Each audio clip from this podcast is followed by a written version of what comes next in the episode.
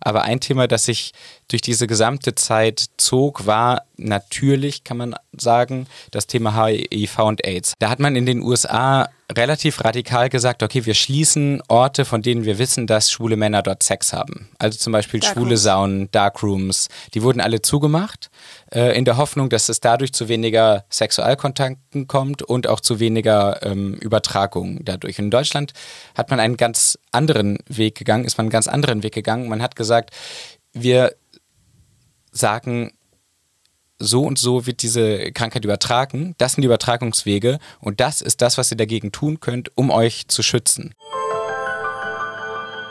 Über Geschichte, der History Podcast mit Carola Dorner und Tobias Sauer.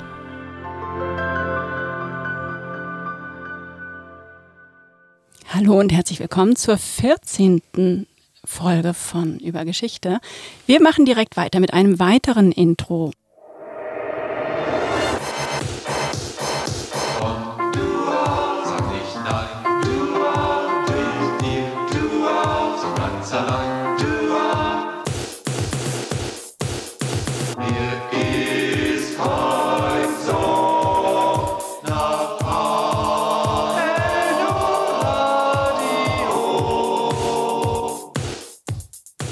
Hallo und herzlich willkommen zum Eldoradio Podcast. Mein Name ist Tobias Sauer.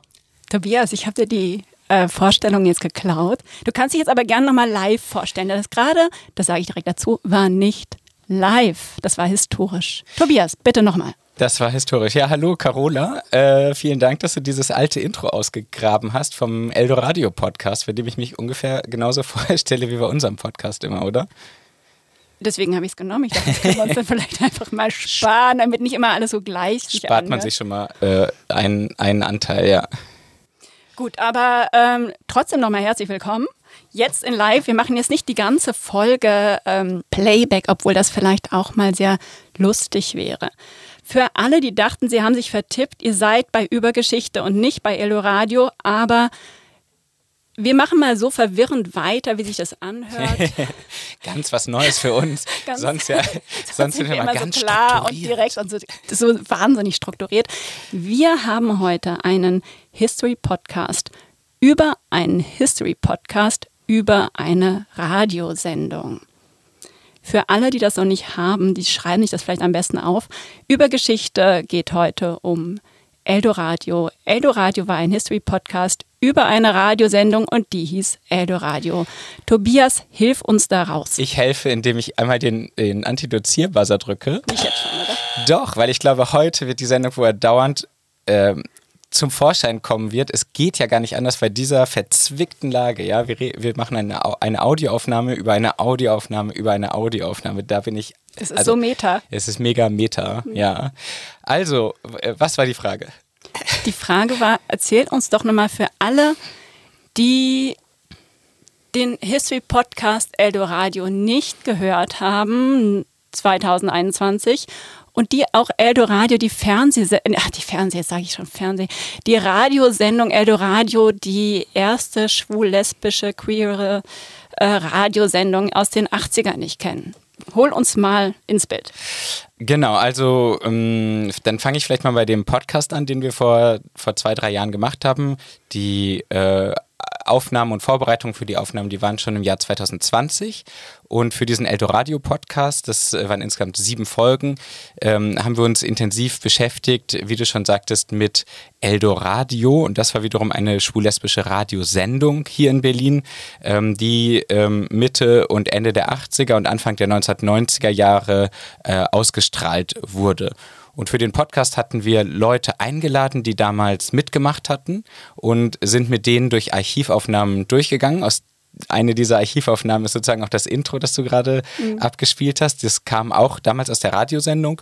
Und genau, dann haben wir mit denen gesprochen, ja, einmal, eine, einmal übers ähm, Radio machen in den 80ern, in so einem zunächst ja eine Art von, von Hobbyprojekt oder direkt ja aus der schwul-lesbischen Szene heraus entstanden. Und zum anderen ähm, haben wir dann auch darüber gesprochen, was hat sich eigentlich verändert äh, für Schwule und Lesben ähm, seit den 80ern, 90 80er und was ist gleich geblieben, welche Kämpfe wurden ausgefochten, welche hat man gewonnen äh, und welche Fragen sind vielleicht auch noch offen oder was waren auch so Dinge, die vielleicht gar keine Rolle mehr spielen. Ehrlicherweise, da wir das ja, dass das schon so lange her ist, diese Aufnahme, so mhm. ganz an die ganzen Details kann ich mich auch nicht mehr erinnern. Das war gerade total die schöne Erinnerung, dieses Intro mal wieder zu hören. Und das war ja, das muss man. Intro. Vielleicht auch, sollte man das auch übernehmen. Oder ist doch viel geiler ja. als unseres, wenn man mal ehrlich ist. Also musikalisch ja, ist es ganz, auf jeden Fall. ganz ehrlich ja. ist, genau. Ja. Auch diese Stilbrüche in dem Intro, also diese, diese Musik. Ja. Brüche, die da einfach äh, äh, rein. Wahnsinn. Es ist wunderschön retro und ähm, ach, vielleicht machen wir das. Vielleicht machen wir in Zukunft einfach immer themenunabhängig äh, euer Eldoradio-Intro mit rein. Aber ähm, nochmal zu der Situation. Ihr habt diesen Podcast in sieben Folgen aufgenommen. Ähm, ich sage immer ihr, wir haben noch gar nicht gesprochen über äh, euch beide. Das war es einmal, gut, du Tobias, das haben wir ja schon gehört. Und Manuela Kai, die damals auch tatsächlich beim Radio doch dabei war, ne? die äh, das als ja, Zeitzeugen, das klingt mhm. jetzt so wahnsinnig historisch, aber wir sprechen von den 80ern, und zwar von den 80ern ähm, ja, 1980, nicht 1880. Und trotzdem kommt es einem manchmal so wahnsinnig lange her vor. Ich meine, du bist kein Eldoradio-Hörer. Ähm, Genau. Wie war das für dich? Ich bin 1983 geboren, das heißt, das ist an mir alles äh, vorbeigegangen. Ja, komm, was habt ihr ähm, denn im Kinderwagen vorgespielt? Kein Eldoradio, das kann ich, kann ich, schon mal sagen. Ja, das war, war so, ähm, also Manuela, ähm, die übrigens auch beim Butchfunk ähm, äh, moderiert, dem Butchfunk-Podcast, da kommt ja dieser, Achtung. Genau, ich wollte sie auch gerade damit grüßen. Wasserherd, den ja, haben wir wiederum von Manuela geklaut. Also man sieht, Manuelas Einfluss ist überall so ein bisschen zu spüren. Der Kreis ist klein. Die hatte ähm, damals bei Eldoradio mitgemacht. Das war auch ihr Anfang oder Einstieg in ihre journalistische Karriere. Die ist ja heute Verlegerin der Siegessäule, dem größten ähm, schwulen, schwul-lesbischen, queeren Stadtmagazin hier in Berlin. Und ihre Karriere sozusagen hatte damals begonnen mit Eldoradio. Und für den Podcast hatten wir gedacht, wir nehmen uns beide als äh, Moderatorin, als Moderatoren und laden dann immer Leute dazu ein, die damals auch dabei waren. Dann konnten wir so ein bisschen die Aufgaben aufteilen. Also ähm, ich, ich bin derjenige, der ganz von außen drauf guckt und äh, Manuela und die, die Eingeladenen konnten dann immer sprechen, ja, so ein bisschen aus der Innenperspektive und Manuela hatte natürlich auch noch ganz andere Erfahrungen und Erinnerungen, die ich nicht hatte. Und sie war da so ein bisschen so in der Zwischenposition. Also einerseits mhm. war sie auch Gast und gleichzeitig konnte sie aber auch nochmal nachfragen, wie erinnerst du dich denn damals äh, daran, an diese Sachen? Wie war das? Weißt du noch? Ja. Und sie hat diese Anekdoten immer mal wieder. Ja, ne? und Manuela kann wahnsinnig gut erzählen, finde ich. Und ähm, das war, war natürlich dann auch ganz witzig. Ja. Kannst du dich an irgendeine Anekdote erinnern, die deine Lieblingsanekdote war? Ach, da waren, waren ganz, ganz äh, viele, aber wenn sie so erzählt, wie sie damals überhaupt dahin gegangen ist, ähm, zu, zu Eldoradio gekommen ist, dann äh, da hatte sie erzählt, dass sie bei irgendeinem CSD hier in Berlin, also dem Christopher Street Day, ähm, der jährlichen Demonstration letztlich von Lesben äh, und Schwulen für Gleichberechtigung, da war irgendwie so ein Stand von Eldoradio, das war damals noch das äh, schwule Radio, ähm, mhm. weil, weil das von schwulen Männern gegründet wurde. Und sie sagte, dass sie dann ganz todesmutig äh, dahin ist oder sich erst nicht getraut hatte sogar. Und dann hat sie da todesmutig angerufen anschließend und gefragt hat, ob da auch Lesben mitmachen dürfen. Und, und da meinten die, ja, wir, wir freuen uns, wäre doch ganz toll. Ähm, ja, und solche Erinnerungen hat sie dann halt immer wieder, äh, immer wieder erzählt. Und ich fand, sie kann das immer so schön, so schön beschreiben.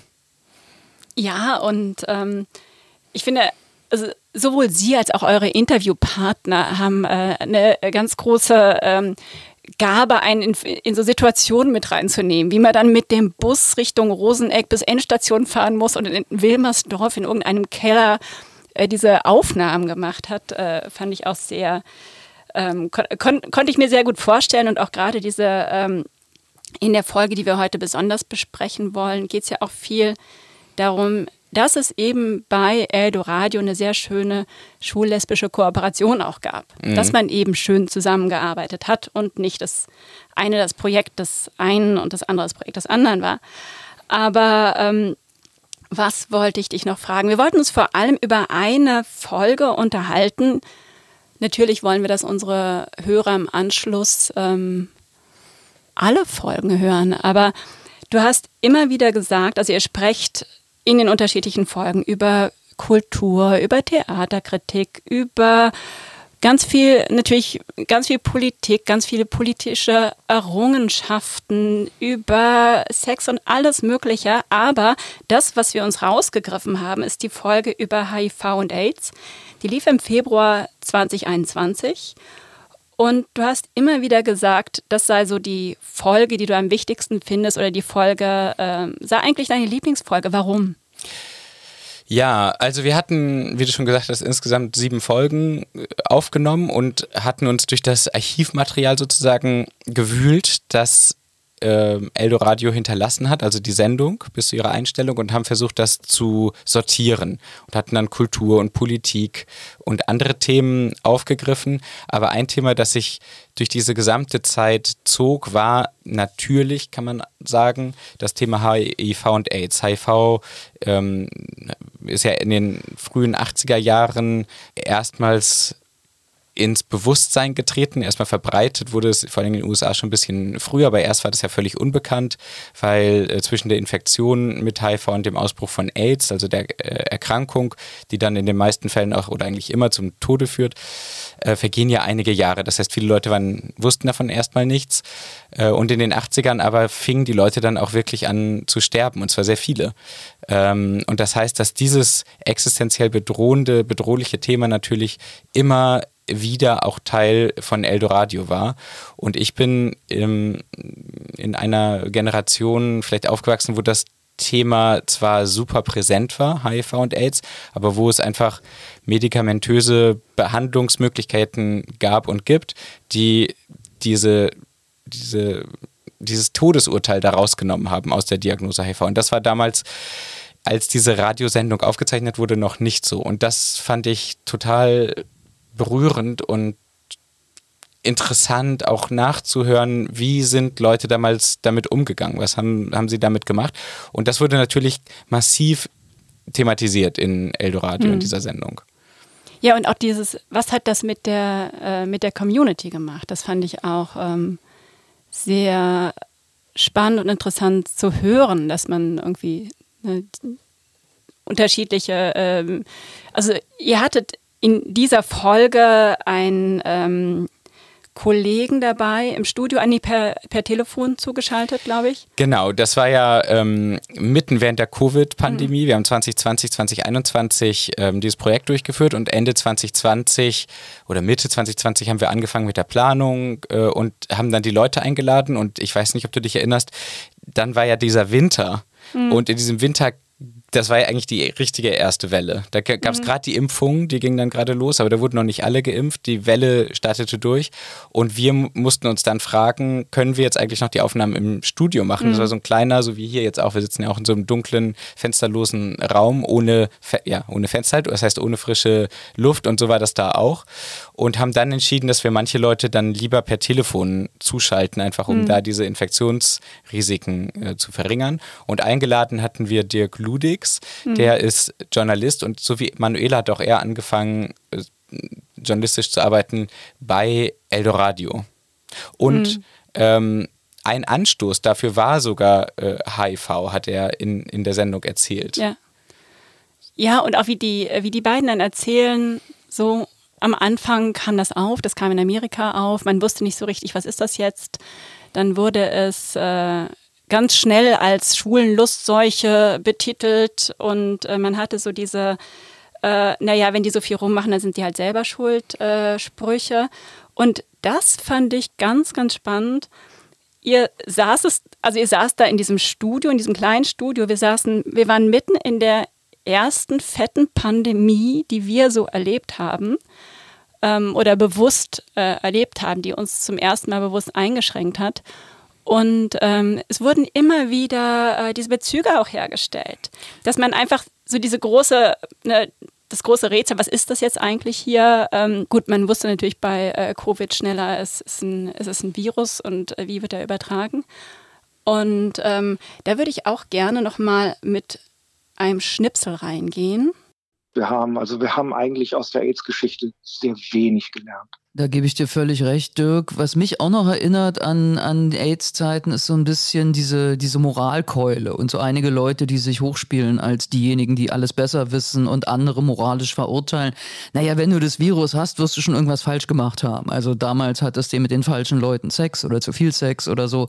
Und heute hattest du halt bestimmt eine illegale Corona-Party, hast dich nicht zurückgehalten, warst irgendwo zu dicht dran. Und wie kann man nur? Und dieses, diese Empörung, diese pseudo-moralische Empörung, wie kann man nur die heute viele an Tag legen, erinnert mich sehr an die AIDS-Zeiten tatsächlich. Ja, ja. Und natürlich das Denunziantentum und die Kleinbürgerlichkeit, die gerade Hochkonjunktur hat im Zusammenhang damit.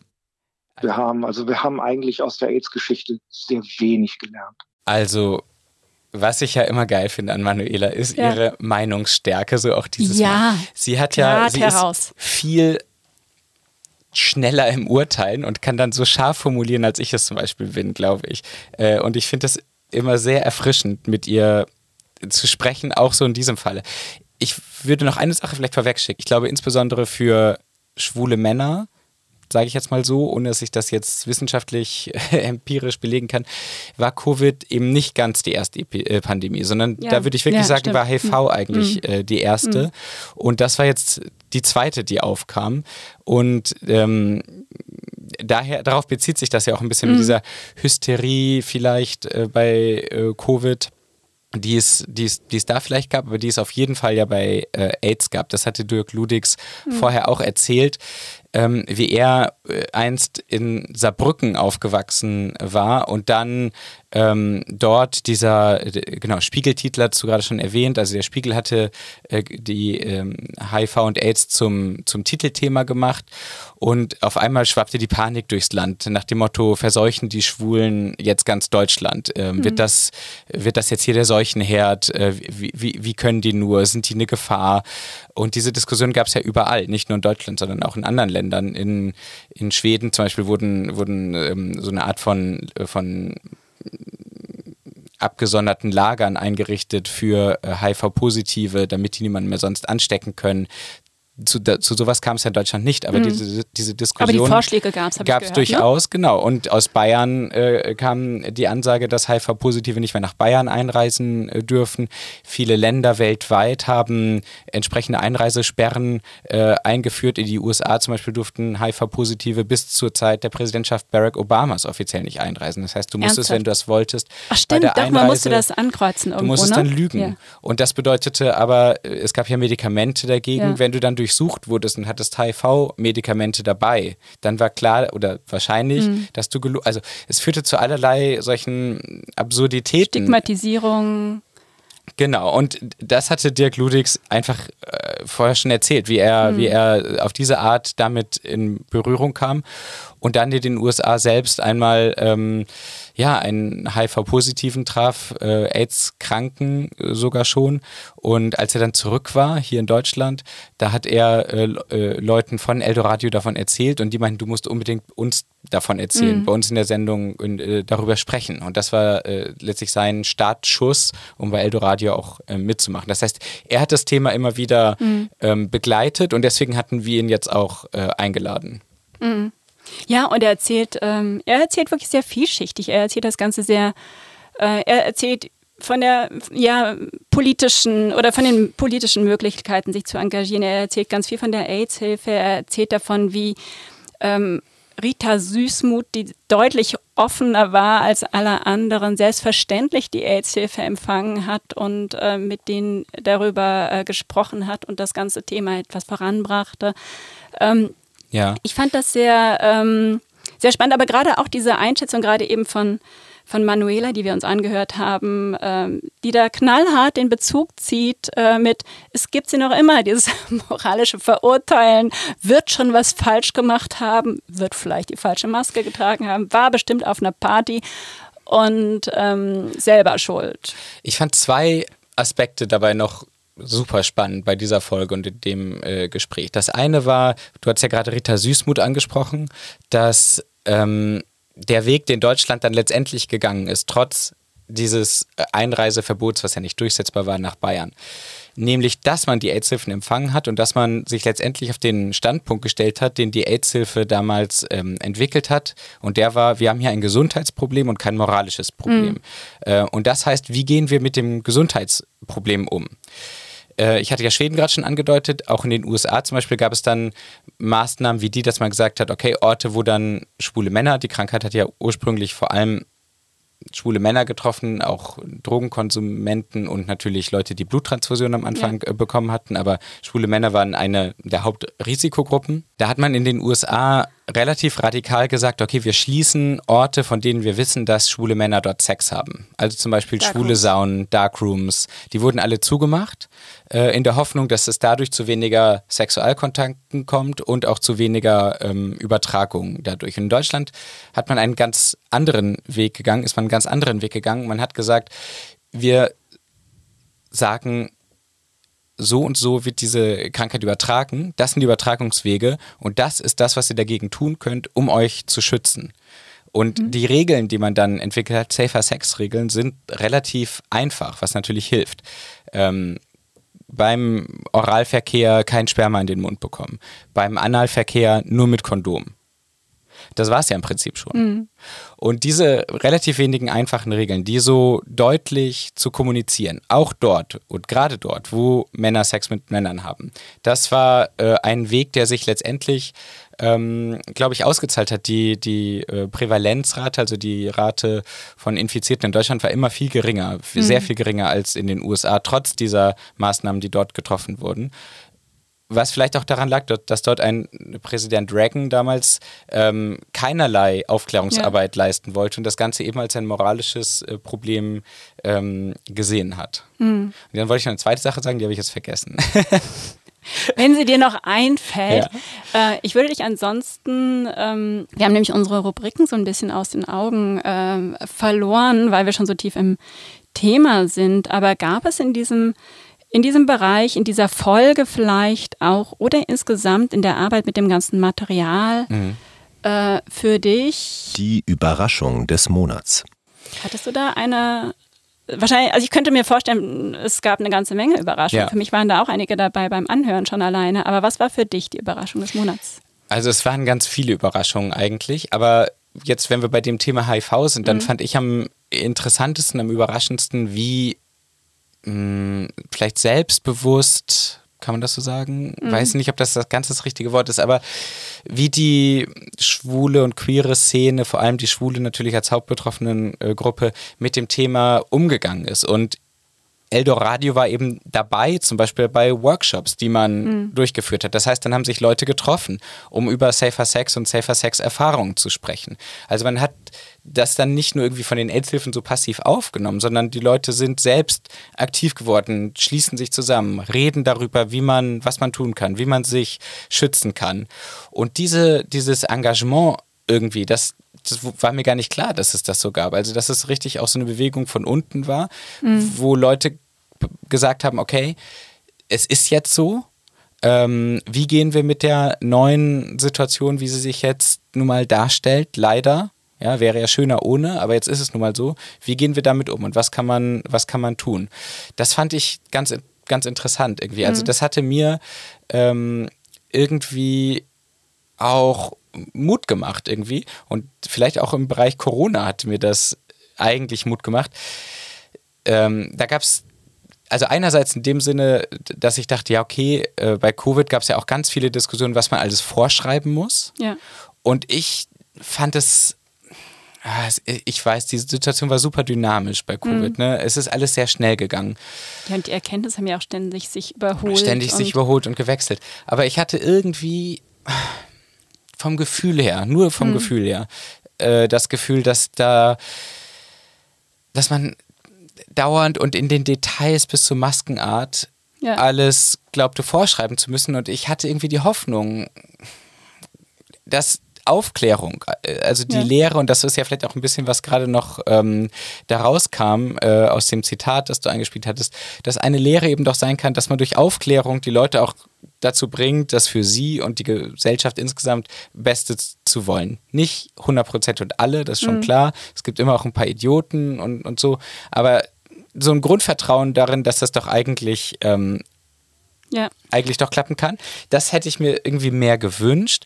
Und das zweite Thema, was die damit eigentlich meinten, gerade bei diesem, bei diesem Zitat, ähm, das sagt Dirk Ludix kurz danach auch nochmal ganz explizit, ist die Frage, mit wem arbeitet man denn in so einer Gesundheitskrise? Und damals ist man ganz gezielt auf die hauptbetroffenen Gruppen zugegangen. Und Dirk Lu- Ludix sagte da, was ihm, also in Bezug auf Corona, was ihm da eigentlich gefehlt hat, ist, die hauptbetroffene Gruppe in dem Fall sind ältere Menschen, Senioren.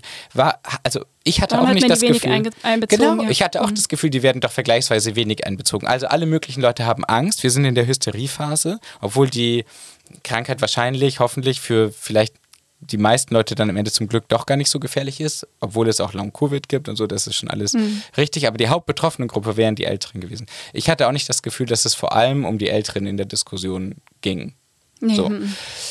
Nun ging das- es natürlich ja. alles viel schneller Ja. ähm, und jetzt, drei Jahre später, guckt man da zurück und sagt, ja, hätte man mal, das ist natürlich auch viel einfacher. Ich weiß auch, ich war damals total schwankend in meinen Meinungen und, Natürlich. ähm, und so. Also im Nachhinein kann man immer leicht Kommentare abgeben, aber ja, Vielleicht gibt es mal irgendwann eine Sendung über ähm, den Vergleich, wie, wie wir damals ähm, die HIV-Krise mit der Corona-Krise äh, verglichen haben, nochmal äh, drei Jahre später. Aber was ich gerade so ein bisschen ähm, bei, bei dir rausgehört hat, und das fand ich eben auch beim Hören von Eldoradio, ähm, gerade bei dem Thema, dieser sehr konstruktive Ansatz.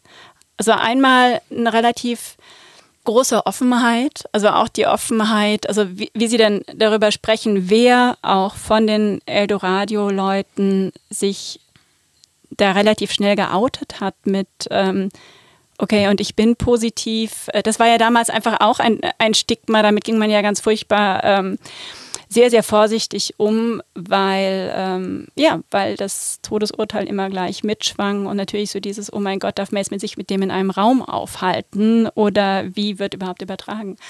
Aber ähm, ich wollte gerne nochmal ähm, auf euer Vorgehen ähm, gehen. Ihr habt damals, ihr habt dieses Material ja bekommen, zur Verfügung gestellt bekommen. Das musste alles digitalisiert werden und ihr habt euch dann da durchgeackert. Wie darf ich mir das vorstellen? Wie saßt ihr da zusammen und habt euch durch Stunden und Stunden von Material geackert? Also wir hatten damals Riesenglück, weil wir erfahren haben, zufällig mehr oder weniger, dass die Senatsverwaltung für Justiz und die Diskriminierung, Antidiskriminierungsstelle, die der Senatsverwaltung angeschlossen ist, die hatte so ein Geschichtsprojekt ähm, ausgerufen. Und daraufhin, darauf konnte man sich bewerben und bekam dann äh, Geld. Jetzt keine riesigen Summen, aber immerhin genug, um so ein Podcast-Projekt durchführen zu können. Und wir dachten, das wäre doch, würde sich doch total anbieten, ähm, dann Eldoradio, die Geschichte von Eldoradio aufzugreifen, bevor diese Geschichte vielleicht auch so ein bisschen völlig in der Versenkung äh, verschwindet. Und die Sendungen damals wurden alle auf Kassetten aufgezeichnet. Ähm, heute hat kaum noch jemand So, Ka- Kassettenspieler. so Salat, so Bandsalat. Genau, so ja? Musikkassetten. Ach, cool. Ah. Und die sind aus irgendeinem vollkommen unerfindlichen Grund nicht etwa im Schwulen Museum hier in Berlin gelandet, wo sie ja eigentlich am besten hinpassen würden, sondern bei der Robert Hafemann Gesellschaft. Und die ist eigentlich Oh. das Archiv der DDR-Opposition. Was jetzt ein Westberliner Radiosender oder eine Westberliner Radiosendung damit zu tun hat, ist mir bis heute noch ein bisschen schleierhaft, aber jedenfalls sind die Kassetten größtenteils dort. Und wir hatten eben auch ein bisschen Budget für Digitalisierung, haben dann einfach Kassetten dort abgeholt ähm, und haben die dann digitalisieren lassen und anschließend haben wir uns die durchgehört, genau. Und hatten dann überlegt, okay, welche Themen, die immer wieder aufploppten, kann man aufgreifen, äh, wo finden wir interessante Ausschnitte, die man dann abspielen kann und welche Gäste können wir dazu einladen. Ehrlich gesagt, ich warte hier noch so ein bisschen auf die Staffel 2. Also ich glaube, da sind doch bestimmt noch fünf Folgen drin oder sieben. Aber ähm, vorher wollte ich von dir gerne noch wissen, was war bei Die euch? Panne des Monats. Gab es eine Panne? Ähm, also es gab bestimmt ein paar Pannen, aber eine Panne war, ähm, ich weiß nicht, ob du schon mal mit so öffentlichen Geldgebern zusammengearbeitet hast. Frage ich mich gerade, ich weiß es nicht. Mhm. Also wir mussten halt so einen Antrag ausfüllen Oh und ja, sowas. Anträge sind sehr pannenanfällig. Genau, und in dem Fall war es dann so, äh, das war irgendwie im Mai oder so, ich weiß nicht mehr genau. Und das Projekt musste abgeschlossen sein bis Ende des Jahres. Also eigentlich hat man ein bisschen Zeit, aber auch nicht unendlich Zeit. Man muss halt den Antrag dann schreiben, dann wird der bearbeitet und dann passierte erstmal irgendwie nichts. Dann kamen irgendwelche Rückfragen, sehr detaillierte Rückfragen, auch die einen, wenn man damit überhaupt keine Erfahrung hat, auch ein bisschen überfordern können. Also mich, ich habe es überhaupt nicht mehr verstanden. Zum Glück kannten sich bei der Siegessäule Leute aus, die das dann beantwortet haben. Und dann kam irgendwann so ein vorläufiger Zuwendungsbescheid oder so hieß das. Und da stand drin, ja, also im Prinzip sieht es gut aus, es wird aber, wenn ich das jetzt richtig erinnere, ähm, stand da eben, es sieht gut aus, aber es wird es muss noch irgendwie final freigegeben werden. Und bis dahin können wir jetzt zwar anfangen, aber für den Fall, dass das Projekt am Ende doch nicht final freigegeben wird, werden die Kosten nicht getragen. Jetzt hatten wir aber überhaupt kein anderes Toll. Geld. Genau, und dann haben wir gedacht, was machen wir denn jetzt, was machen wir denn jetzt?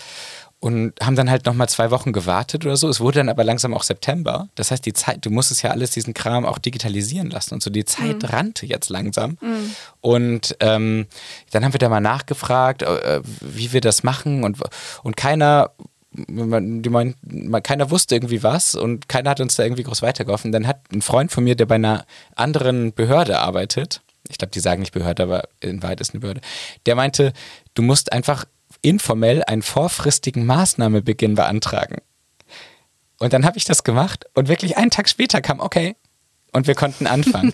und ich fand das so krass, dass man hier so ein, also wir hatten ja vorher mit denen schon, Zauberwort kennen, ne? wir haben ja vorher schon mit denen gesprochen, aber dass man so einen Sesam öffne dich Begriff sagen muss, damit es dann doch Wie war geht. der Begriff nochmal? Vorfristiger Maßnahmebeginn. Wunderschön, ja. Und wir haben ja vorher schon gesagt, gibt es irgendeine Möglichkeit oder können wir damit einfach schon irgendwie anfangen? Und die Antwort war nein. Man muss halt dieses Wort sagen, vorfristiger Maßnahmenbeginn, dann ging es doch. Also das war irgendwie so eine Panne, die uns drei Wochen Zeit gekostet hat und die ähm, am Ende doch, doch zu Stress gef geführt hat, weil, ja, weil das musste vorstellen. bis zu einem bestimmten Punkt halt fertig werden und, und da war echt die Zeit knapp dann.